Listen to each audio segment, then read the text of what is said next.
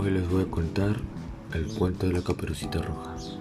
Había una vez una dulce niña que quería mucho a su madre y a su abuelo.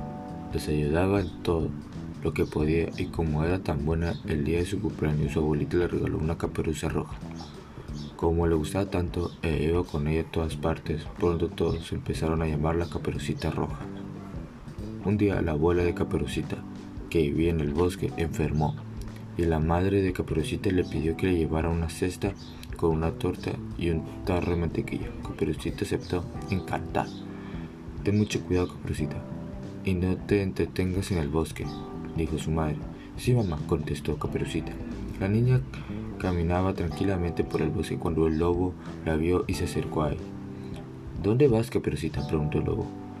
A casa de mi abuelita a llevarle esta cesta con una torta y mantequilla contestó Caperucita. Yo también quería ir a verla, así que, ¿por qué no hacemos una carrera? Tú ve por ese camino de aquí, que yo iré por este otro, contestó el lobo. Vale, dijo Caperucita.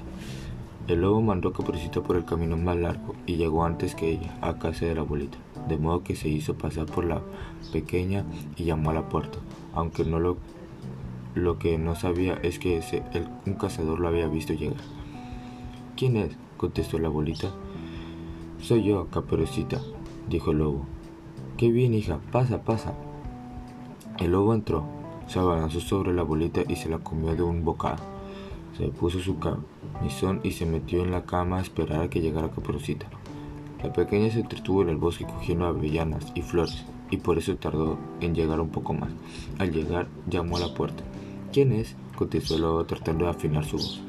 Soy yo, Caperucita. Te traigo una torta y un tarrito de mantequilla. Qué bien, hija. Pasa, pasa. Cuando Caperucita entró, encontró diferentes a la abuelita, aunque no supo bien por qué. Abuelita, ¿qué ojos más grandes tienes? Sí, son para verte mejor, hija mía. Abuelita, ¿qué orejas tan grandes tienes?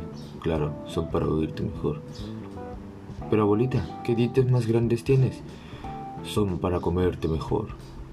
En cuanto dijo esto, el lobo se lanzó sobre Caperucita y se la comió también.